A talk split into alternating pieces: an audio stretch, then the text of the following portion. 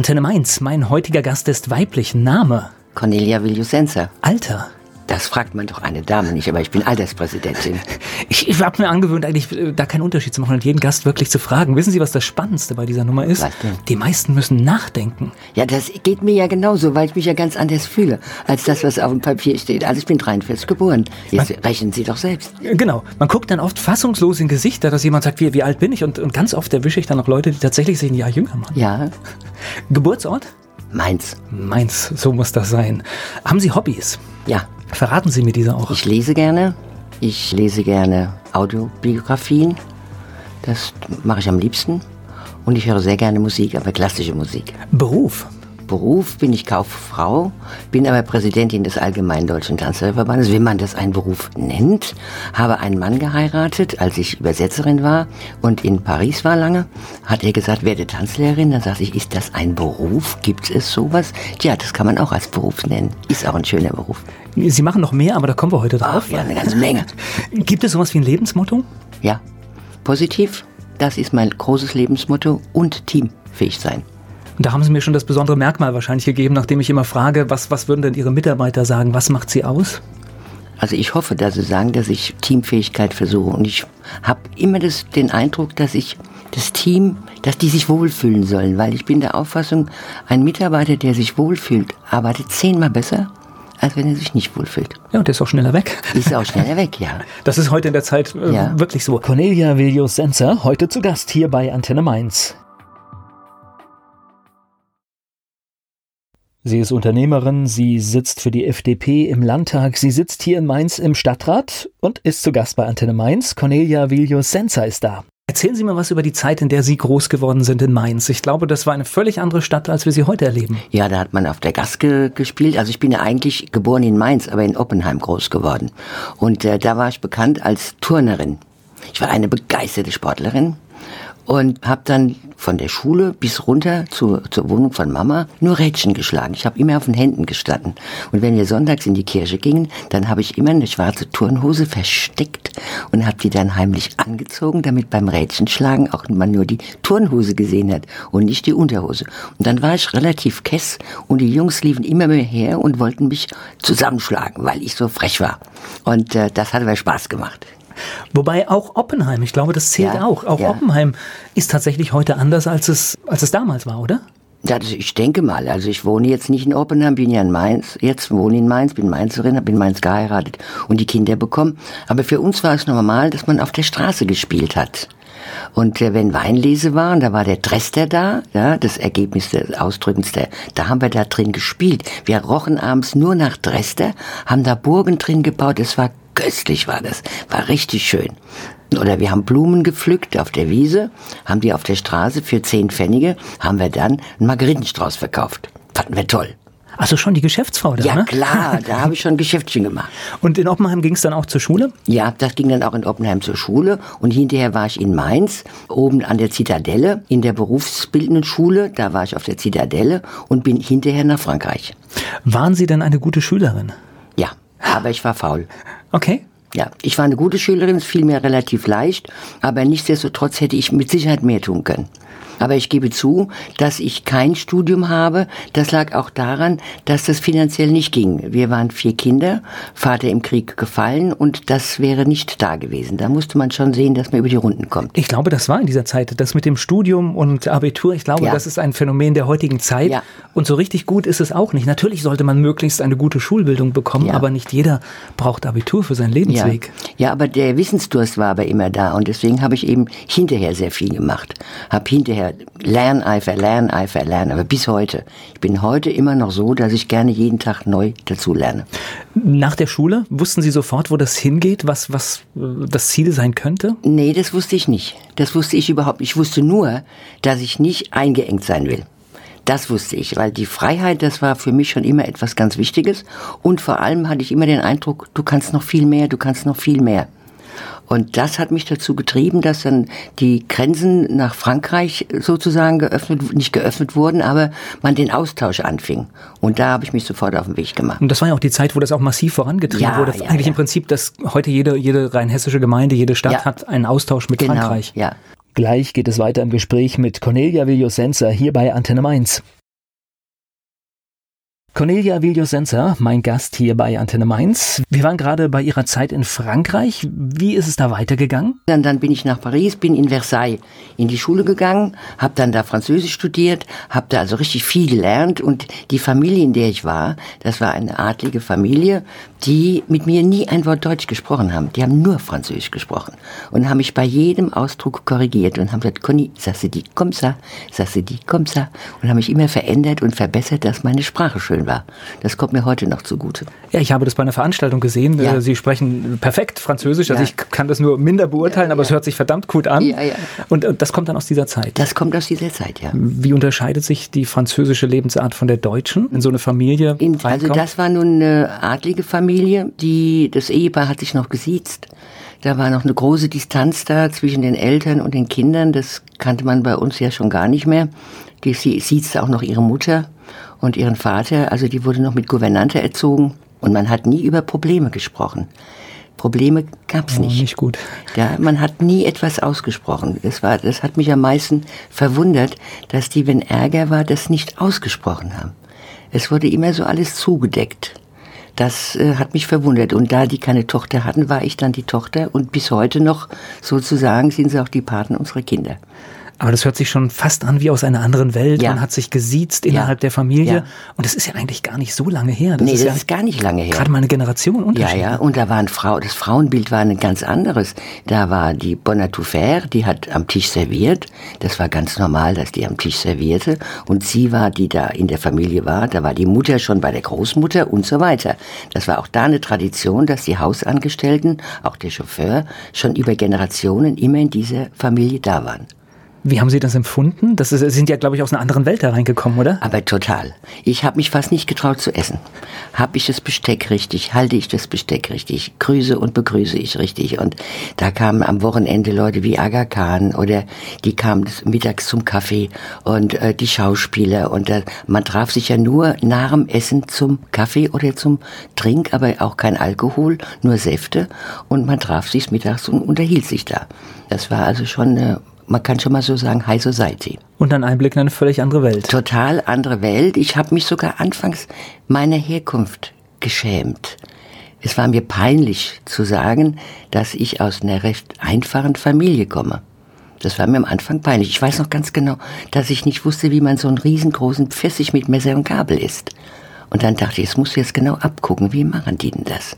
Und habe dann in meinem Zimmer... Zeitverzögert essen, ne? Ja, ja, habe mir das dann mit auf mein Zimmer genommen, mit Besteck und habe dann geübt, wie ich dann den Pfirsich, den großen, runden Pfirsich, ohne dass er vom Teller springt. Also ich weiß noch, dass mir ein Hummer mal vom Teller gesprungen ist. Dann habe ich gesagt, huch, der lebt ja noch. Gleich geht's weiter im Gespräch mit Cornelia Vilius Senser hier bei Antenne Mainz. Cornelia Villos-Senser hier zu Gast bei Antenne Mainz. Wir haben über Ihre Zeit in Frankreich gesprochen. Da waren Sie bei einer Familie, die besonders gut gestellt war und dort haben Sie viele Dinge gelernt. Aber ich glaube, eine solche Erfahrung macht auch reich fürs Leben. Man, sehr. Man, man, kann, man kann ja viele Dinge, die man eigentlich ja. sonst gar nicht absolut, kennen konnte. Absolut, sehr reich. Wir haben zwar zu Hause eine sehr, sehr gute Erziehung erfahren mit meiner Mama, aber, aber dieser feine Schliff, das konnte man sich da abgucken, weil das wurde nicht eintrainiert, es wurde vorgelebt. Und unsere Omi, Ende Viljusense, die ja mit 94 äh, verstorben ist, sie war auch so eine Strenge in der Erziehung, sodass wir das doppelt genossen haben. Also ich habe es schon mitgebracht und unsere Kinder haben es dann übertragen bekommen bis heute. Und es ist nie schlecht, wenn man sich gut benehmen kann. Ne? Ja, das ist immer ja. hilfreich im Leben. Oh, es gibt Leute, die das gar nicht können. Das stimmt. Da kommen wir vielleicht später auch ja. noch drauf. Das heißt, wie lange waren Sie in, in Frankreich? Acht Jahre. Acht Jahre. Also Acht Jahre. Bin aber, als ich dann fertig war und dann auch tätig sein wollte und auch Taschen, nicht nur Taschengeld, sondern auch Geld verdienen wollte, da fing ich dann an mit Übersetzungen für Chemie und Petrochemie und bin dann in eine Firma rein. Das, die erste war eine Petrochemiefirma in der Rue, da weiß ich heute noch die Telefonnummer, Laborde 88 Soixante. Also da hat man noch die Buchstaben vorne dran gehabt. Und der Direktor, der hat diktiert und ich habe gesagt, ja, ich kann Steno in drei Sprachen. Ich konnte nicht Steno in drei Sprachen. Ich habe das nur gesagt. Hab dann Schnellschrift. Dann konnte ich zum Teil das nicht mehr lesen, was ich abends hatte. Und dann hat er mich vielleicht angeschrien und immer durchgestrichen, was ich geschrieben habe. Dann saß ich abends im Zimmerchen und habe geheult und habe alles nochmal getippt mit Schreibmaschine. Habe ich vielleicht Tränen vergossen, aber ich habe es geschafft. Was haben Sie studiert? Ja, eben nur Sprachen. Nur Sprachen, okay. Nur Sprachen. Ja, gut, aber das ja. Das ist doch das, was am meisten Genau, hilft im Leben, genau, oder? genau. Ja. Ich war- Steno ist, hat sich aber auch schon überholt, brauchen wir heute auch nicht mehr, ne? Nee, und zwischendrin bin ich auch dann mal nach England, weil ich mein Englisch auch verbessern wollte, das Schulenglisch, und war dann an der Oxford School of London in äh, England und habe da mich nochmal weitergebildet für Englisch, habe da noch ein paar Scheine gemacht, um mehr Geld zu verdienen, als ich zurückkam. Und das hat mir wieder geholfen. Okay, das heißt, acht Jahre in Frankreich, dann kam es, Zwischendrin, zwischendrin auch England. genau, und dann kam es zurück nach Deutschland. Ja, dann habe ich erst noch mal im sechsten Jahr. Im sechsten Jahr habe ich für die Firma Gerhard in Nierstein habe ich eine Filiale eröffnet. Und die Filiale in Nierstein wurde eröffnet, damit man deutschen Wein in Frankreich zum einen vermarktet und zum anderen mit einem französischen Namen nach England exportieren kann. Jetzt stellen Sie sich das vor, in der Zeit, als der deutsche Wein süß war Unvorstellbar. unvorstellbar. Und dann habe ich junge Frauen trainiert, dass die telefonierten in den Straßenzügen, also nehmen wir mal die Champs-Élysées oder eine andere Straße auf Nucleaire und dann von Nummer eins bis so und so viel, haben die dann abtelefoniert, mussten 50 Telefonate führen am Tag und einen Termin machen für einen Vertreter. Und der kam mit der Tasche mit Wein drin und hat versucht, den Wein zu verkaufen. Können Sie sich das vorstellen? Das war ein Job. Ich, ich erahne es nur. Ich meine, der Wein war ja bei weitem nicht äh, auf Der dem war Niveau. gut. Ja, der war aber, wir Aber sind ja heute auf einem ganz anderen Niveau. Ja, ja, ja. Das schon. Und das habe ich dann, bis, bis ich meinen Mann kennenlernte. So weit, so lange habe ich das dann gemacht. Gleich geht's weiter im Gespräch mit Cornelia Villosenza hier bei Antenne Mainz. Sie hat lange Zeit in Frankreich gelebt und gearbeitet. Cornelia Villosenza ist mein Gast hier bei Antenne Mainz. Zurück in Deutschland. Ja. Was haben Sie hier, hier gemacht, genau? Ja, ich kam also zurück nach Deutschland und saß auf der Terrasse kurz vor Busenbetag und tippte eine Übersetzung für die Firma Orlan vom Englischen ins Französische und da fährt ein wunderschöner weißer Mercedes 180 SL vorbei mit einem Mann am Steuer. Und der sah mich auf der Terrasse sitzen und tippen und sagte zu seinen Freunden, die im Nachbarhaus wohnten, wer ist das denn? Dann sagten die, ja, die ist ja immer im Ausland. Die ist nur selten da. Er macht doch mal einen Termin. Und dann kam ein Termin zustande an Buß- und B-Tag. Und ich kam so richtig schnieke an mit meinem Mini. Ich bin immer Mini gefahren, ja. Und dann sagte er, ach so siehst du, so sehen sie aus. Da dachte ich, oh. Da dachte er durch die Sonne, ich hätte rotes Haar. Oh, Und er wollte immer eine rote Französin. Dann hat er eine blonde kleine Deutsche gekriegt. Naja, so ist das es so, manchmal. im so ist das Leben manchmal. Also das heißt, das war der Start Ihrer Ehe, ja? Das war der Start der Ehe, ja. Okay, war das sowas wie wie Liebe auf den ersten Blick dann? Äh, Das war ein Annähern. Okay, ein Annähern. Das, und da kommt wieder meine Neugierde. Als er dann sagte, nach relativ kurzer Zeit, nach drei Monaten, dass er mich heiraten möchte, und dann sagte er aber sofort, du musst aber Tanzlehrerin werden. Und also Tanzlehrerin, ist das überhaupt ein Beruf? Da war er natürlich nicht ganz begeistert, ja. Und dann habe ich erfahren, dass es ein toller Beruf ist, dass es eine dreijährige duale Ausbildung ist. Und das habe ich dann noch gemacht, während ich noch in Frankreich war und in Brüssel eine Filiale eröffnet habe und immer im Kreis rumgefahren bin, jung verliebt, nach Frankreich, nach Brüssel. Ich habe nur noch 48 Kilo gewogen. Das war ein Stress ohne Ende, aber hochinteressant. Und dann haben wir schon im Juni geheiratet. Also sehr zügig ging das. Ratzfatz war das. Und dann sind Sie Tanzlehrerin geworden. Ja, ja, ja, bin dann Tanzlehrerin geworden. Erzählen Sie mal, wie war das? Also heute äh, ist natürlich äh, das Unternehmen jedem hier in Mainz Ja. ein Begriff. Wie sah das damals aus? Das sah damals genauso aus. Das war aber noch ganz hergebracht. Wenn ich überlege, dass damals, als ich dann ankam, war schon in, was Büroabläufe angeht und Filialen und Büroarbeit, da dachte ich, guck mal da, jetzt sind da die Leute alle im Saal, die haben ja noch gar nicht bezahlt. Dann habe ich mir das mal angeguckt und habe gesagt, gib mir mal so Reiterchen da. Dann habe ich mal überall auf die Karteikarten Reiterchen gesetzt und habe hab das mal addiert und habe dann zu dem äh, Vater meines Mannes, gesagt, guck mal, so viel Geld habt ihr nicht gekriegt, das müssen doch die Leute mal bezahlen. Die haben nur noch zwei Stunden, dann sind die weg. Und da sagte Vati, man kann keine Rechnungen schreiben. Sag ich, wieso? Das ist unfein. Rechnungen schreiben ist unfein. Also, na, ich sehe das anders. Ich sehe das eher, wenn man nicht bezahlt, ist es unfein. Naja, erstmal ist die Grundlage eines jeden Betriebes, dass man Genau. eine Rechnung schreibt. Und dann habe ich die Rechnungen rausgeschickt, habe das getippt, habe die Rechnungen rausgeschickt und dann waren sie alle begeistert, auch meine Schwiegermutter, die ja sehr streng war. Die fand das plötzlich alles ganz toll, dass ich jetzt plötzlich da mit ihrem Sohn, dem einzigen, anfing, dass wir uns da angenähert haben, ja. Das heißt, Sie haben den Laden im Prinzip aufgeräumt, ne? So hört sich's an, ja? So kann man es so sagen, ja. So, und dann hieß es immer das blonde Gift, ja. Ja, ist, ist manchmal halt so, ja? Ja. Gleich geht's weiter im Gespräch mit Cornelia Villius-Senser hier bei Antenne Mainz. Der Name Viljus Senser in Mainz ist ganz klar mit der Tanzschule verbunden. Mein Gast Cornelia Viljus Senser ist aber auch politisch stark aktiv in Stadtrat und Landtag und zu Gast hier bei Antenne Mainz. Wenn Sie, wenn Sie heute reinschauen, wenn ja. Sie heute wie, wie Tanzkurse laufen, ja. wie das ganze Unternehmen ja. funktioniert, ich kann mir vorstellen, das war dann doch einige Jahrzehnte vorher doch ein bisschen anders vom Ablauf, oder? Das war früher total anders. Da gab es zwei Gruppen, dann gab es Schüler, dann gab es Erwachsene. Und im Sommer war geschlossen. Und heute ist es so, wir fangen an, ich sage immer von der Windel bis zur Windel. Es gibt die Windelkurse, das Markenwort für Wickelwindel darf man ja nicht sagen. Da fangen wir schon an mit. Dann geht es bis hoch zum Rollatortanzen, bis Demenz, bis Parkinson und zwischendrin die Schüler, die Singles, Singles Kurse, Singlekurse gab es früher nicht. Und dann gibt es alles, alle Modetänze. Das ist nun eine Branche, das hält einen auch so frisch, weil man hat ständig zu gucken, was gibt es Neues auf dem Markt, welche Musiken kommen, welche Melodien werden gespielt, sofort denken, was braucht der Markt? Wo müssen wir attraktiv sein? Wo müssen wir aktuell sein? Ja, wir sind ja heute in einer schnelllebigen Zeit. Ja, Jedes Jahr gibt es einen neuen Tanztrend und dann muss man im Prinzip einen Kurs anbieten. Sofort, sofort. Also wenn, zum, als Beispiel, wenn jetzt ein Hit rauskommt, wird dieser Hit von unserem Trend Scout, der nimmt Kontakt mit diesem äh, Schlagersänger oder was immer der Gruppe auf.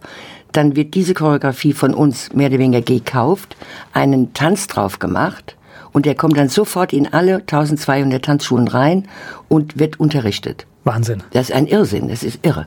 Und so zeigt sich heute in keiner Branche mehr, kann ja. man einfach nur zugucken, sondern überall ja. muss man ja, ja tatkräftig anpacken. Absolut, absolut. Wir hatten jetzt gerade schon das, äh, was Sie gesagt haben, was Sie in Frankreich gelernt haben, das gute Benehmen. Das verbindet man ja auch so ein bisschen mit einer Tanzschule. War das auch hilfreich? Sehr hilfreich. Also gerade wenn, wenn, wenn junge Menschen kommen, da gehört ja auch immer so ein bisschen die Regeln am ja. Anfang dazu. Ja, genau. Ist, das ist ja das, was ich vermisse bei vielen Menschen, die behaupten, dass sie Umgangsformen haben oder die deutsche Kultur nach vorne bringen wollen, die selbst überhaupt keine haben. Ja, das muss man denen auch ab und zu mal sagen. Und ich habe dann in allen Bundesländern mit den Ministerien ein Kon Konzept entwickelt, das nennt sich Anti-Plamierprogramm. Also Anti, sich nicht blamieren und andere auch nicht blamieren, das ist in dem Wort dann drin, äh, wo es darum geht, dass Schüler vorbereitet werden für das Leben. Also nicht wie esse ich Hummer, so ein Quatsch nicht. Das kann man den Kellner fragen, wenn man es nicht kann. Aber was ist eine Serviette? Wie sage ich Guten Tag? Wie grüße und begrüße ich? Und dann diese Zauberworte, danke, bitte, gern geschehen. Entschuldigung, diese Zauberworte beibringen, das in Umgangsformen. Alles andere lernt sich dann von selbst. Aber diese Zauberworte, die hat man letztendlich beizubringen. Und da bin ich seit, ja, auch über zehn Jahren immer in der Goetheschule am Anfang gewesen nur und habe in der Goetheschule, wo man mir gesagt hat, die werden nie zuhören, das zum ersten Mal ausprobiert. Und das funktionierte super. Die jungen Leute sind neugierig, die wollen es wissen, weil sie oftmals es draußen nicht gesagt bekommen oder es traut sich niemand, es ihnen zu erklären, ohne den erhobenen Zeigefinger. Ja, und die Zauberworte, die fehlen an so vielen Stellen. Ja, das ja, ist wirklich. Das äh, sind wirklich Zauberworte.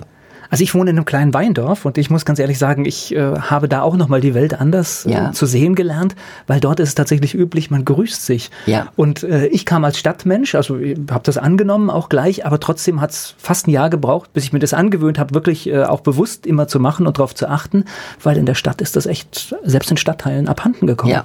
Also als ich in den Landtag kam, war ich geschockt über die Art des Umgehens miteinander. Ich war geschockt am Anfang. Ich konnte es nicht verstehen. Ich habe mich inzwischen dran gewöhnt, weiß auch, was es bedeutet, parlamentarische Zwischenrufe zu machen, aber dies unter die Gürtellinie gehen und überhaupt den Respekt vor anderer, vor der Meinung anderer gar nicht mehr zu haben, das finde ich unmöglich. Oh, jetzt sind wir schon bei der Politik. Das ging jetzt ganz schnell, aber bei Ihnen müssen wir woanders anfangen. Ja. Wir müssen ja eigentlich mal erstmal auf der Stadtebene anfangen. Ja, ja. Das machen Sie ja schon länger. Ja, ja, ja. Wie ist es dazu gekommen? Stadtrat. Ja. Ah, das ist auch so cool. Also das ist auch wirklich eine ganz coole Sache, ja. Ich habe für diese Betriebe im Allgemeinen Deutschen Tanzverband Diskussionen gehabt und Gespräche führen müssen und Verhandlungen führen müssen, wo es um die GEMA geht und um die Umsatzsteuer. Und da konnte ich mal Dr. Wissing mal fragen, ob er mir helfen kann. Ja, sagt er, da und da. Und dann Herrn Baukage, den habe ich getroffen bei einem Termin in der Rheingoldhalle. Dann habe ich gesagt, ich habe die die Probleme. Und dann sagte er, na, da helfen wir doch. Ach, sag ich, ja, Herr Minister, ja. Sie sagen, Sie helfen jetzt beim Gläschen Wein. Ich glaube Ihnen doch kein Wort. Wie sagt er, Sie glauben kein Wort? Und dann sage ich, Politiker. Politiker versprechen, aber machen, machen, tun die nichts. Na, sagte, das ja wohl, das ist ja wohl ein Ding. Ja, dann rufen Sie mich doch an, sag ich, ja genau. Dann sagt Ihre Sekretärin, der Minister hat keine Zeit. Ja, also wollen Sie vielleicht, dass ich Sie anrufe? Sagt, ja, ansonsten glaube ich Ihnen kein Wort. Und das war freitags und montags kam der Anruf aus dem Ministerium, ich soll mal die Unterlagen bringen und Sie würden helfen. Da haben Sie böse Eindruck gemacht. Ne? Ja, es scheint so, das scheint so. Aber dann wusste ich, ich kann auch einem Politiker glauben. Und das war nur die FDP, die da geholfen hat. Weil da geht es ja wirklich um kleine mittelständische Betriebe. Und sie haben wirklich geholfen. Und als sie mich dann äh, fragten, ob ich dann mal auf die Liste gehe für den Stadtrat, sagte ich, naja, also, das, ist nicht so mein Ding. Also den Verband für ein Jahr, aber Politik, äh, das ist gar nicht mein Ding. Also wäre doch ganz schön und wäre doch auch ganz schön, Kommunalwahlen ist gut, wenn man Namen hat, Persönlichkeiten hat. Ich könnte doch einfach mit auf die Liste gehen. Dann habe ich das gemacht, war ziemlich weit hinten, also aussichtslos. Und dann kam der Wahlabend, ich bin ins Rathaus, kumulieren, panaschieren und patsch, patsch, patsch, patsch, bin ich Stadträtin geworden und sage mir, ach guck mal da, jetzt kannst du doch versuchen, was zurückzugeben und habe erkennen lernen dürfen, dass Demokratie unheimlich schwer ist, aber dass es sich lohnt. Gleich geht es weiter im Gespräch mit Cornelia Villosenza hier bei Antenne Mainz. Cornelia Villius-Senzer, mein Gast hier bei Antenne Mainz, sie hat uns schon verraten, wie sie zur Kommunalpolitik gekommen ist und wie das Ganze angefangen hat. Sie ist mein Gast hier bei Antenne Mainz. Jetzt muss ich gerade überlegen, in Mainz ganz hinten auf einer Liste. Ich weiß Ziemlich weit hinten. Ich war also das, das sind viele 10. Plätze, ne? Ja, ich war ja. hinter dem Zehnten. Okay. Also einen ordentlichen Sprung nach vorne gemacht. Das war ein Satz. Ja. Das war ein Satz nach vorne, ja. Was ist das für, für ein Gefühl, wenn man das erste Mal im Stadtrat sitzt und äh, sich da reinarbeiten muss? ja, genau. Also das muss ich schon das Richtige, weil die sagten, Cornelia, das ist nicht viel Arbeit. Du wirst es sehen. Also du kannst doch zum Beispiel Kultur machen. Also was ist das? Das sind nicht viel Termine. Und wenn du dann Staatstheater machst, wirst du sehen, also das sind nicht viel Termine. Sie sind ein bisschen, ja, jeden Abend Brezel und Wein können sie da gehen, ja. Weil überall irgendwo eine Ausstellung ist und da gibt's immer Brezel und Wein. Also sie können dann jeden Abend irgendwo hingehen und würdigen beschäftigen, was die Leute da alles äh, machen. Oder dann hieß es dann, ach, du könntest doch auch, ist doch auch was für dich, Jugendsachen, Volkshochschule oder städtische Altenheim. Städtische Altenheim ist nicht oft, geh doch mal dahin, ja. Und ja, da gibt's auch was, gibt's auch eine Entschädigung, ja, gibt's Entschädigung, 10 Euro für die Sitzung, die ist dann 20 Zentimeter hoch, das Papier. Und dann geht man dahin, dann kriegt man 10 Euro, die muss man auch noch melden. Und dann lässt man das Geld aber dort für die Kaffeekasse. Also da sind so alles Wohltaten. Man kann wirklich sagen, Stadtrat ist Ehrenamt. Ja, man muss und einfach das muss man wollen. Also weil also manchmal genau, weil manchmal erzählt wird mit den Sitzungsgeldern, also da bin ich voll bei Ihnen. Nee, also äh, das jeder, der, es, ja. jeder, der sein Amt halbwegs ja. äh, ernsthaft betreibt, gibt mehr Geld aus, so als er dadurch einnimmt. So ist es. Ansonsten ja. macht er da das nicht auch, auch nichts auf die Leute kommen, die da im Stadtrat sind, weil die arbeiten alle sehr viel. Ob es eine Opposition ist oder nicht, ist egal. Wenn es bei dem Kommunalen bemüht man sich wirklich etwas für die Bürger der Stadt und der Umgebung zu tun. Und das sind eine Menge Entscheidungen. Und das sind viele, viele Entscheidungen, ja. Ja, das ist schon, schon ein großes ja. Themenfeld. Und jeder hat tatsächlich auch die Chance, sich dort zu engagieren. Also das heißt auch mal, oder, oder einfach nur mal zu schauen, wie läuft es eigentlich ab? Jede Sitzung ist öffentlich. Genau. Ist machbar. Genau, ist machbar. Welche sind denn da Ihre Themen dann gewesen? Sie haben jetzt so ein paar. Bildung, Bildung, Kultur, Bildung, Kultur, Haushalt, Oh, was gibt's noch alles? Naja, aber Bildung, Kultur, gut, Haushalt ja, ist Standard, ja, aber Bildung, ja. Kultur sind ja absolute Zukunftsthemen. Ja, ja, genau. Und dann eben äh, die Gesundheitsthemen, die Senioren, die Jugend, alles was Jugendthemen sind, ja, das kam da alles mit rein, kommt da alles mit rein. Wer ich mache es gerne. Gleich geht es weiter im Gespräch mit Cornelia Villosenza. Sie ist im Mainzer Stadtrat aktiv. Cornelia Villosenza, mein Gast hier bei Antenne Mainz. Wer sich so gar nicht mit dem Stadtrat beschäftigt hat, wie oft tagt man da? Es gibt Ausschüsse wahrscheinlich. Also man trifft sich jeden Montag erstmal in der Fraktion und da wird eben alles besprochen, da wird alles durchgesprochen. Was, was ist jetzt Straßenverkehr zum Beispiel ist ein großes Thema und wir sind nicht so viel im Stadtrat im Moment. Nächstes Mal werden wir doppelt so viele sein. So wie wir arbeiten, gehe ich fest von aus. Ja, 2019 sind ja Wahlen. Und da werden wir richtig antreten und richtig zeigen, was wir gemacht haben. Und da besprechen wir jeden Montagabend um 17 Uhr. Ja, besprechen wir alles und entscheiden dann, was kommt in die Ratssitzung rein, welche Anfragen stellen wir, welche Anträge stellen wir, wer spricht zu welchem Thema. Und so geht das. Und ich glaube, man braucht das auch jede Woche, um überhaupt ja, in diese Themen reinzukommen. Absolut, absolut. Also mit Faulenzen ist da nichts, ja. Also nur sagen, guten Tag, ich bin Stadträtin, dann können Sie gleich zu Hause bleiben. Und Verkehr, Riesenthema in Mainz. Verkehr ist ein Riesenthema, ja. Jetzt ist ja diese Stadt Mainz äh, so ein Vorbild für eine Regierungskoalition, die ja. es vorher so eigentlich gar nicht ja. richtig gab. Ja. Das heißt, äh, Sie sind bewusst auch in diese Ampelkoalition mit eingetreten? Es war nun mal so, als wir im Landtag nicht drin waren und sind aus dem Bund auch nicht mehr drin gewesen. So.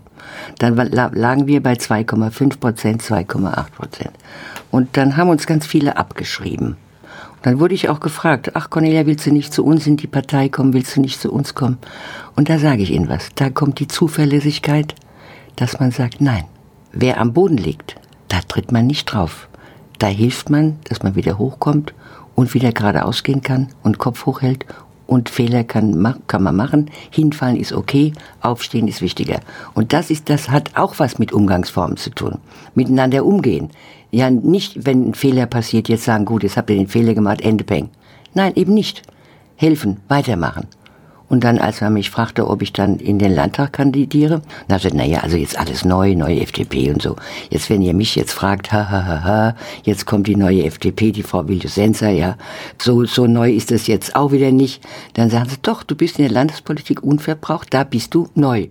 Na gut, wenn man einen Neuanfang macht, äh, wir sind jetzt ja schon in der Landespolitik, äh, äh, wenn man sagt, ja. man startet neu, dann ja. macht es ja auch Sinn, dass man auch zumindest mal ein teilweise neues Personal ja, hat. Ja, ja, aber es ist ja nun mal so, dass die AZ einmal direkt, nachdem ich Kandid, äh, nach die Kandidatur raus war, natürlich mich sofort ein bisschen veräppelt hat, ja. Das haben sie wieder zurückgenommen. Weil dann habe ich das, wollen Sie jetzt hier Altersdiskriminierung machen? Gehört sich das? Und dann, das war einmal nur. Und dann war aber auch Ende, dann haben sie es nicht mehr gemacht. Gleich geht's weiter im Gespräch mit Cornelia Vilius Senser hier bei Antenne Mainz. Cornelia Vilius Senser, mein Gast hier bei Antenne Mainz. Wie war denn der Wahlabend, als Sie gesehen haben, die FDP ist wieder da auf der war, soll ich Ihnen sagen, cool war der. Der war sowas von cool und gigantisch. Ich habe gebrüllt, ich habe mir die Seele aus dem Leib gebrüllt vor Freude. Ja. Wir haben aber auch so gekämpft. Wir sind überall hingegangen. Überall haben wir unsere Ideen gesagt, haben überall versucht zu überzeugen und äh, haben es geschafft. Haben es geschafft und als dann die, die 17 Uhr und die 5 Prozent kamen, ich sag Ihnen, wir sind uns alle um den Hals gefallen. Es war ein wunderschöner Moment. Haben Sie da schon geahnt, dass Sie im Prinzip einen zusätzlichen Job haben? Nee, das war vollkommen egal in dem Moment. In dem Moment war nur egal, wir haben es geschafft. Und wie sieht das aus, wenn man das erste Mal antritt im Landtag? Auch das ist für mich jetzt nicht so schwer gewesen, weil ich ja sehr viel äh, unterwegs bin vom Weltverband und vom ADTV, wo ich sehr vielen großen Veranstaltungen am Mikrofon stehe. Das hat mir nicht die Sorgen gemacht. Was mich überrascht hat, und da habe ich mich jetzt gar nicht drüber gefreut, dass ich musste ja fragen, gibt es jemand, der älter ist als ich? Es war niemand da. Oh. Es war niemand da, der älter war als ich. Und der eine von der SPD, der älteste, der, ich glaube, zwei Monate vor mir, der hatte schon seine Rede fertig. Und der war so traurig, der wäre so gerne Alterspräsident geworden. Ja, und der war es nicht, dann war ich das. Alterspräsidentin bedeutet Alterspräsidentin was genau? bedeutet, genau? Das bedeutet nicht viel, das bedeutet, dass sie die Älteste sind, dummerweise, ja. Und dass sie dann, bis der Landtag eröffnet ist, so lange die Präsidentin sind. Und dann übergeben sie nach ihrer Rede, nach den ersten Einführungen, übergeben sie dann an den Präsidenten und dann haben sie, dann ist es vorbei. Es sei denn, es ist irgendwie mal jemand krank oder es muss der Älteste, muss dann nach vorne aus irgendeinem Grund, dann werde ich dann nach vorne gebeten. Aber zum Start eines neuen Landtags dann schon eine Herausforderung, oder? Das ist oder? eine Würde, das ja. ist eine Ehre. Das muss man schon sagen, das ist eine große Ehre, ja. Gleich geht's weiter im Gespräch mit Cornelia Villosenza. Ihr Name ist stadtbekannt und Ihr Name steht mittlerweile auch für Ihr politisches Engagement. Cornelia Villosenza ist hier zu Gast bei Antenne Mainz und bekommt natürlich auch nicht ganz an Ampelkoalition vorbei. Jetzt standen wir ja alle vor diesem Wahlergebnis. Ja. Welche Regierung wird gebildet? Die alte konnte so nicht mehr. Die CDU ja. konnte auch irgendwie keine, keine ja. Mehrheit bilden. Haben Sie das geahnt, dass ein solches Bündnis, wie es ja schon in der Stadt vorher war, möglich ist? Also es, hätte mir, es hat mir keine Angst gemacht, weil wir schon in der Stadt ja dasselbe haben. Wir haben in der Stadt das Gleiche, von daher hat mir das keine Angst gemacht, wenn das so wird. Das heißt, man kannte irgendwie die Akteure, man, man kannte die Akteure, man kannte das Spiel, wie kommt man zurecht. Man darf ja nicht vergessen, wir sind ja keine Einheitspartei. Wir sind ja drei verschiedene Parteien mit drei verschiedenen Ausrichtungen. Und wenn man mit Respekt miteinander umgeht, was die wenigsten gedacht haben, dass wir das schaffen, beweisen wir jetzt, dass eine FDP auch in ganz unterschiedlichen Couleur regieren kann. Ja, definitiv. Weil wir haben ja das Beispiel aus, aus dem Bund, da hat ja. ja das nicht funktioniert. Ja. Aber lag es vielleicht auch daran, dass man so erstens die Leute gut kennt und auch durch die Stadt Mainz einfach auch ein Beispiel hatte, es geht. Also wenn man, wenn man wirklich möchte, geht es. Ja, im Bund war ja der, der Versuch ein anderer. Da war der Versuch ein anderer. Der Versuch hätte auch in Mainz nicht geklappt. Der hätte auch in Mainz sehr wahrscheinlich nicht geklappt, weil da die, ja, sagen wir mal, die Zielrichtungen doch zu weit auseinandergehen. Man sollte eigentlich meinen, dass wir mit der CDU den engsten, die engsten Übereinstimmungen haben. Aber im Bund hat sich das irgendwie anders dargestellt. Na gut, man muss ja jedem auch seinen Platz lassen. Ja, das heißt, darum geht's. Ja. Und das ist eben in Rheinland-Pfalz so. Nun haben wir eine Ministerpräsidentin, die auch das Austarieren gut kann. Da muss ich, will ich ihr auch ein Kompliment machen, dass es auch so gut funktioniert. Und auch allen Ministern und allen an der Regierung Beteiligten. Auch alle anderen Fraktionsvorsitzenden. Wir diskutieren Dinge aus. Natürlich sind wir uns nicht immer einer Meinung kann ja auch nicht, soll ja auch nicht. Aber wir finden immer einen Weg, dass wir uns dann an den Koalitionsvertrag halten, weil der Koalitionsvertrag hat viele Dinge doch recht deutlich präzisiert. Und wenn es mal ganz auseinander geht, dann finden wir uns wieder und sagen, wir machen es, wie es im Koalitionsvertrag steht. Und schon ist das Rätsel gelöst. Gleich geht es weiter im Gespräch mit Cornelia Vilius-Senzer hier bei Antenne Mainz. Wir sind thematisch immer noch bei der Ampelkoalition in Rheinland-Pfalz. Cornelia Vilios-Senser, Landtagsabgeordnete der FDP und bekannte Unternehmerin in Mainz, ist hier zu Gast bei Antenne Mainz. Ich glaube, da steckt auch für mich ganz viel Spannung drin. Das heißt, wenn man hier die Grünen und die FDP so ja. gegenüberstehen hat, ja. jeder hat eine völlig andere Meinung. Ja. Und dann muss man einen Kompromiss finden. das sind doch oft die besten Situationen. Ja. Weil jeder muss sich ein Stück bewegen und, und, die Lösung ist meistens wahrscheinlich besser, als wenn absolut. die pa Partner zu ähnlich absolut. sind. Absolut, absolut. Und das ist, das ist der Wert der Demokratie. So, nun haben wir aber auch zum ersten Mal in Rheinland-Pfalz in dieser Form ja eine Partei mit dabei, die ja so, so gar kein gutes Bild abgibt. Das stimmt. Und zwar überhaupt kein gutes Bild. Und da gibt es auch, das ist auch ein Klassiker, äh, auch bei YouTube oft, oft äh, gesehen, Sie haben auch einmal wirklich die AfD richtig in die Schranken gewiesen. Ja, habe ich auch. Habe ich auch, weil, also die AfD hat ja immer die gleichen Schlagworte. Wir haben ja drei, ein ganz klares Thema. Das heißt, sie provozieren, dann nehmen sie ein bisschen zurück und dann profitieren sie von der Berichterstattung. Das ist das klassische Bild, wie sie vorgehen. Und dann provozieren sie zuerst. Und man darf ihnen nicht alles durchgehen lassen. Der Standardsatz, den sie immer sagen, die Grenzen auf, alle Grenzen aufgemacht und alle Flüchtlinge reingeht. Welche Grenzen wurden denn aufgemacht? Es waren keine geschlossenen Grenzen, die gab es mal in der DDR. Bei uns gab es keine geschlossenen Grenzen, sie waren sowieso offen. Also dieser Satz ist schon mal unmöglich erstens. Und dann pauschalieren sie so stark. Sie pauschalieren Menschengruppen, pauschalieren sie. Und in einer sehr unangenehmen, und ich habe zum Beispiel auch schon gesagt, fast gegen Menschen, fast menschenfeindliche Argumente. Und dann wollen sie immer die deutsche Kultur hochhalten. Und dann war ich nach drei Monaten oder irgendwann mal am Mikrofon und dann wusste der mich mit dem Namen nicht anzusprechen, sagte meinen Namen falsch. Und also, und Sie wollen Kultur kennen? Sie wissen noch nicht mal meinen Namen nach so vielen Monaten im Parlament und Sie behaupten, Sie wissen, was Kultur ist. Sie haben gar keine.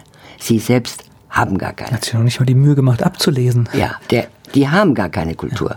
Und ich habe auch deutlich gesagt, dass ich diesen Menschen nicht die Hand gebe. Jetzt muss man aber aufpassen. Wenn man Umgangsformen kennt, weiß man, der Gruß und Begrüßen, das gehört sich. Mhm. Und zwar immer der Jüngere den Älteren. So, wer grüßt jetzt hier erstmal schon mal, so geht's schon mal los. Wer grüßt hier wen? Das muss man schon, sollte man schon mal wissen. Das Anfassen, ob ich jemandem die Hand gebe, das ist meine persönliche Sache. Hand geben will, genehmigt sein. Ich kann nicht einfach hingehen, kann jemand die Pranke hin, halten und kann sagen, ihr schüttel mal zurück. Das muss ich nicht. Muss ich nicht. Das ist meine Entscheidung, wem ich die Hand gebe. Ich grüße freundlich. Ich schenke vielleicht ein Lächeln. Aber Hand geben, das entscheide immer noch ich, wem ich die Hand gebe. Und es gibt Menschen, denen gebe ich keine Hand. Sie haben gerade gesagt, es wird provoziert. Das ist das, was ich auch in vielen Bereichen sehe. Aber das, was da gesagt ist, ja man kann es ja nicht zurückholen. Das ist ja das Problem bei der Geschichte. Wenn ich eine Provokation begangen ja, habe, ja. wenn ich jemanden verletzt habe, wenn ich jemanden beleidigt habe, ich kann es gar nicht zurückholen. Selbst wenn ich sage Entschuldigung, ist es ausgesprochen. Ja. Wissen Sie, was das Schlimme ist? Dass durch Facebook, Instagram oder was auch immer, ja, das, was da geschrieben wird, relativ schnell geschrieben wird und das steht da. Ich glaube nicht, dass man das jemandem immer so sagen könnte, wollte. das, das ist etwas, was es verdirbt auch. Das verdirbt auch das Umgehen der Menschen miteinander, weil da kann man einfach so ganz frech was schreiben. Meine Güte, was die, was die alles da reinschreiben. Ich will das, ich will, ich, also ich zitiere es gar nicht, weil dann, dann kriege ich so einen Wutanfall, da ich das lieber lasse, ja. Aber die sind in ihrer Aussageform so, dass sich so weit weg entfernen. Und was mir auch aufgefallen ist, dass sie oftmals, wenn überhaupt keine Presse mehr da ist, man sich wundert, wieso sie plötzlich ans Mikrofon gehen und wahnsinnige Reden halten. Wissen Sie warum? Die nehmen das trotzdem auf und senden das bei AfD TV. Und dann schneiden sie alles raus, was Gegenargumente sind. Und da wünsche ich mir vom Journalismus mehr Stolz. Denn wenn man so gegen die Journalie schimpft, dann würde ich denen auch nicht so viel Platz geben, sondern nur den Platz, den man mindestens geben muss, weil sie ja gewählt sind. Aber wenn ich dann schon mal sehe, dass die ein Eklat produzieren, rausrennen, die Kameras alle hinterher und die Rede, die dann kommt, die Gegenrede, um das Gegenargument, die wird dann nicht mehr gesendet. Und da wünsche ich mir schon, dass man darüber nachdenkt, ja, und äh, nicht über jedes Stöckchen springt, was die, was die AfD dahin hält. Ich spreche gleich weiter mit Cornelia Videos Sensor hier bei Antenne Mainz. Ihr Name ist bekannt durch die Tanzschule in Mainz. Cornelia Vilius Senser, mein Gast hier bei Antenne Mainz. Heute ist sie in der Stadt- und Landespolitik fest verankert und jetzt zu Gast bei Antenne Mainz. Gehen wir nochmal in, in, in den Stadtrat, das heißt, das, das ja. Mandat nehmen Sie trotzdem noch wahr? Ja, ja, ja, ja. Das macht ja Spaß. Vor allem, weil man weiß ja dann schon, vom Landtag weiß man doch schon sehr viel. Und dann macht es natürlich noch mehr Spaß, das in die Stadt Achso, stimmt, weil man diese beiden ja, Ebenen klar. auch natürlich verknüpfen Sie kann. Sie können ja. das wunderbar verknüpfen und das ist schon toll. Also mir macht es Spaß, ja. Oh, jetzt muss ich doch noch mal in den Landtag zurückspringen. Sie haben ja noch den Fraktionsvorsitz. Das ja. heißt, Sie, Sie, Sie greifen ja wirklich in die Vollen. Was. In die Vollen, ja. ja. In, direkt in die Vollen, ja. In die Vollen, ja. Das heißt aber auch immer vorne ranmarschieren und Positionen? Ja, ja Position beziehen. Voranmarschieren, Position diplomatisch sein, die Mannschaft zusammenhalten zusehen, dass wir das, was wir den Menschen draußen versprochen haben, auch umsetzen.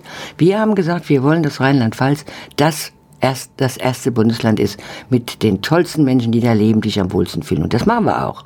Okay, und, und dann ist natürlich so eine, so eine AfD, wenn man überlegt, wir sind ein weltoffenes Land, ja. wir haben Frankreich als Stellen Nachbarn. Stellen sich das mal vor. Ja. Dann kommen die mit sowas. Ja. Und sagen, machen sie die Grenze zu. Was sagte die Frau so und so, die sie da drin haben? Ja, ich würde gerne wieder Geld wechseln. Ich glaube, die sprechen mit jungen Menschen nicht. Die müssen mal mit jungen Menschen reden. Nicht nur mit denen, die jetzt bei Ihnen in der Partei sind, denen Sie vielleicht noch 50 Euro geben, dass Sie mal das Fahrgeld bezahlen können. Ja, Nein, die sollen mal mit jungen Menschen reden. Ich glaube, es hat keiner mehr Interesse, Geld zu wechseln. Es hat keiner mehr Interesse an Grenzkontrollen. Und wir sollten wirklich Wo leben die denn? dankbar sein, dass es so ja. ist, wie es ist. Ja. ja, Sie haben ja die Europaveranstaltung gesehen, die wir von der FDP-Fraktion gemacht haben, wie viele Menschen da waren. Ja, da war ja die Konsulin war da, der Professor Meunier war da. Wir hatten diese ganz junge Liberale, die da gesprochen hat. Die hat vom, aber ich weiß nicht, ob Sie die gehört haben, die hat da losgelegt, ja, und hat für Europa gesprochen. Und letzte Woche war ja in der FAZ stand ja drin, dass jetzt, ich glaube, 75 Prozent der Deutschen für Europa sind. Für Europa sind. Ich glaube, die auch in, das anderen, dreht sich. auch in den anderen Ländern ist es so, das ist wahrscheinlich, da können wir Großbritannien dankbar sein, ja. dass man, wenn man mal sieht, es wird ernst, ja. äh, dann erkennt man die Werte von ja. dem, was man eigentlich hat. Ja, die armen Engländer. Und ich liebe die Engländer. Ich liebe sie. Und die sitzen jetzt da wie die Weihnachtsgans im Sommer, ja. Also das ist ganz furchtbar. Deswegen heißt es wählen gehen, ne? Genau, genau. Sie haben sich einge eingesetzt auch für, dass das jüngere Menschen früher wählen dürfen. Absolut, absolut. Ich bin der Auffassung, dass wir den jungen Menschen gerade im Kommunalwahl, für die Kommunalwahlen das Wahlrecht ab 16 geben sollten. Wenn es dann heißt, die haben kein Interesse, warum sollten sie es denn haben, wenn sie nicht wählen dürfen? Warum sollten sie es denn haben? Man muss natürlich, und da bin ich auch äh, mit denen, die nicht dafür sind, schon einer Meinung, dass es natürlich auch zu erlernen ist, dass man das an Beispielen macht. Und wir haben das im Landtag so, dass wir schon ab den Grundschulen die Schülerinnen und Schüler in den Landtag holen, in die Parlamentssitzungen holen, ihnen erklären, wie geht Landespolitik. Das wissen die wenigsten, wie Landespolitik geht. Aber dass sie früh Politik lernen. Und ich rede sehr viel mit den Jugendorganisationen und äh, frage sie. Natürlich gibt es auch manche, die sagen, oh, weiß ich nicht so genau. Aber dann sind die, die meisten sind interessiert, auch an Politik interessiert, aber wenn wir es ihnen nicht beibringen, dann können sie auch nicht Interesse irgendwann haben. Hinterher ist es vielleicht zu spät. Die sollen es früh lernen, sollen sich einbringen, sollen helfen, ihre Kommune zu gestalten und man soll sie auch ernst nehmen. Ja, und vor allen Dingen lenkt man ja mit so einem frühen Wahlalter ja auch tatsächlich mal den Fokus auf das, was es für Gestaltungsmöglichkeiten so im direkten es. Umfeld gibt. Absolut, genau das ist es. Und ich verstehe nicht, warum die CDU da nicht mitmacht. Wir könnten das schon längst machen. Wir sind uns mit den Grünen und mit der SPD einig. Und die CDU sperrt immer noch. Ich habe jetzt wieder gesagt, und ich werde so lange nachbohren, bis sie nachgeben. Ich spreche gleich weiter mit Cornelia Villos-Senser hier bei Antenne Mainz. Cornelia Villos-Senser hier zu Gast bei Antenne Mainz und hier kommen unsere elf Fragen. Ihr Lieblingsplatz in Mainz? Kammerliterplatz und Domplatz. Ihr Ausgehtipp in Mainz? Domcafé. Handkäse mit Musik oder Fleischwurst mit Senf? In der Reihenfolge. Mainz ist für Sie? Heimat. Und Wiesbaden? Eine Ausgehstadt. Mainz 05 ist für Sie? Mainz. Fastnachtsfan oder Fastnachtsmuffel? Fastnachtsfan. Haben Sie sowas wie einen Spitznamen? CWS. Der peinlichste Song in Ihrer Musiksammlung? Oh ja, eigentlich müssten Sie bestimmt über die vielen Jahrzehnte aus der Tanzschule müsste da was dabei sein. Der peinlichste? Ja. Hein, Heintje. Ja, das gehört zu den Favoriten ja, an dieser ja. Stelle. Was meinen Sie, muss eine echte Mainzerin mal gemacht haben? Ah, in der Bütt gestanden. Welche berühmte Persönlichkeit möchten Sie mal treffen? Zuckerberg. Gleich geht's weiter im Gespräch mit Cornelia Villos-Senzer hier bei Antenne Mainz. Wir haben heute viel erfahren über Landespolitik, über Stadtpolitik. Wir haben erfahren, wie sich eine Tanzschule über die Jahre verändert. Cornelia Villos-Senzer Cornelia Videosenser, mein Gast hier bei Antenne Mainz. Was haben Sie denn heute noch mit der Tanzschule zu tun? Also wenn Umgangsform zum Beispiel, da mache ich noch sehr viele Seminare in den, in den Schulen, die mich erkennen, die dann sagen, oh, kommen Sie auch nochmal vorbei, auch wenn Sie jetzt im Landtag sind, dann gehe ich nochmal hin. Habe aber auch jetzt bei uns schon jemanden nachgeschult, der dann den Teil auch übernimmt. Und natürlich ein Familienbetrieb ist ein Familienbetrieb. Der fängt an als Familienbetrieb und der bleibt ein Familienbetrieb. Das heißt, es ist mal nie raus, ne? Man, nein, nie ganz raus. Wir haben zwar übergeben, aber wir essen sehr häufig zusammen mit den Kindern. Wir essen sehr häufig zum Mittag zusammen oder sonst. Wir fahren auch in Urlaub zusammen. Dann wird Gedanken ausgetauscht. Und jetzt ist so lustig. Die Kinder kommen und sagen, erzähl doch mal, wie war das denn? Wie habt ihr das denn damals gemacht? Und kommen wieder zurück, back to the roots. Das könnten wir doch auch mal probieren. Sie machen es dann vielleicht auf eine andere Art. Aber das ist einfach, wir haben natürlich das Glück, dass wir dieses schöne Familienleben haben und dass die Kinder mit großer Freude, beide Sohn und Tochter, den Betrieb leiten. Und das macht schon Freude. Also richtig erfolgreich in die nächste Generation Absolut. übergeben. Ist auch nicht so einfach. Nein, das ist ein ganz großes vor allem, Thema. Vor allem sich zurücknehmen zu können. Hätte ja sein können, dass ich den ganzen Tag sage, ja, ich habe das immer so gemacht und hö, hö, und mach das mal so und ho, ho, mach mal so. Nein, eben nicht. Sich rausnehmen und machen lassen. Einfach machen lassen. Und dann kommen sie von selbst und sagen, sag mal, wie war denn das? Wie habt ihr das gemacht? Und das ist der Erfolg. Sie haben ja auch gar keine Zeit, äh, sich da viel einzumischen. Sie haben ja so viel zu tun. Auch ein Tag hat 24 Stunden und die Nacht. Äh, erzählen Sie mir noch gerade was aus, aus der Goethe-Schule, was Sie da erwähnt haben. Was machen Sie da genau? Also es war so, dass wir ein, da war ein Interview bei einem Sender, den Sie auch kennen, Rheinland-Pfälzer-Sender, und äh, da ging es um Umgangsformen. Da war eine Dame da, die dann erklärte, dass sie Umgangsformen unterrichtet, und zwar für Manager. Und da ging es nur um Hummer und um Austern und lauter solche tollen Sachen. Und dann sagte ich, ach, Umgangsform, das muss man mit den Schülern schon anfangen. Dann sagten sie, sagt man mir, Schüler, die werden sie nicht nehmen. Bei mir in der Goethe-Schule, da saß von der Goethe-Schule die Lehrerin, 85 Prozent Migrantenkinder. Die, da werden sie nicht hinkommen. Die zeigen ihnen den Stinkefinger. Also wie bitte? Ich komme dahin. Ich komme dahin. Und dann bin ich hingekommen und dann das erste Seminar gehalten. Sie können sich das gar nicht vorstellen, wie brav die waren. Wie brav die waren. Und das habe ich jedes Jahr gemacht. Drei verschiedene Termine. Beim vierten Termin Theorie für das Essen. Und dann bin ich hinterher mit denen essen gegangen, als der alte Landtag noch stand. Nun hatten die auch kein Geld, haben kein Geld. Dann rief ich immer im Ministerium an und sagte, hört mal, habt ihr noch irgendwo was über? Ich möchte mit den Kindern essen gehen. Die haben jetzt so viel gelernt. Und dann habe ich gesagt, so anziehen wie bei einem Bewerbungsgespräch. Und dann marschieren wir im Landtag ein, in der Kantine. Und dann wird nur die, die Tischdecke hingelegt, das Geschirr. Ihr bekommt das Menü, was es zu essen gibt, drei Minuten vorher. Und jetzt bitte Tisch eindecken. Und dann haben die das ja vorher alles gelernt. Und dann hinterher, wenn das Essen rum war, bekamen sie dann ein Zertifikat, was sie in die Bewerbungsunterlagen im Zeugnis dazulegen können. Und es hilft dem einen oder anderen. Lassen Sie den mal in einem Fach nicht so gut sein. Wenn er aber ein solches Zertifikat vorlegen kann, dass er all das gemacht hat, geschult ist in den Soft Skills, Und das hilft ihm dann. Was schon. viel wichtiger ist im Ja, Leben. ja. Also äh, tatsächlich, klar, heute, heute gehören gute Noten auch dazu. Und äh, aber ich muss feststellen, auch, auch hier aus unserem Alltag, manchmal sind die Leute mit nicht so guten Noten, aber wo man sieht, da ist starkes Ehrenamt Genau, drin. zum Beispiel. Ist viel gewichtiger. Absolut, Weil man absolut. weiß, diese Menschen machen etwas freiwillig. Genau. Und so lange, bis ich in den Landtag bin, war ich da. Die letzte Klasse kam noch zu mir in den Landtag, weil war Schulende und sie hatten noch nicht das Zertifikat und riefen dann an, ob ich nicht doch noch bitte, bitte, bitte. Also ja klar, kommt schnell. Und als sie im Besprechungsraum habe ich noch ein Seminar mit ihnen gehalten, dass sie das letzte auch noch hatten, dass sie ihr Zertifikat noch bekamen. Kommunalwahl nächstes Jahr, Sie Ja. sind noch mal dabei? Weiß ich noch nicht. Okay. Aber Sie würden? Ja, ja, klar. Also nicht, nicht völlig, völlig ausgeschlossen. Nee, nicht völlig ausgeschlossen. Das wird besprochen, wer kommt da auf die Listen und, und, und, und. Ich kann da gut abwarten. Ich hab's nicht eilig. Dann sind wir gespannt, was nächstes Jahr Ja, kommt. genau. Und danke für das Gespräch. Aber gerne.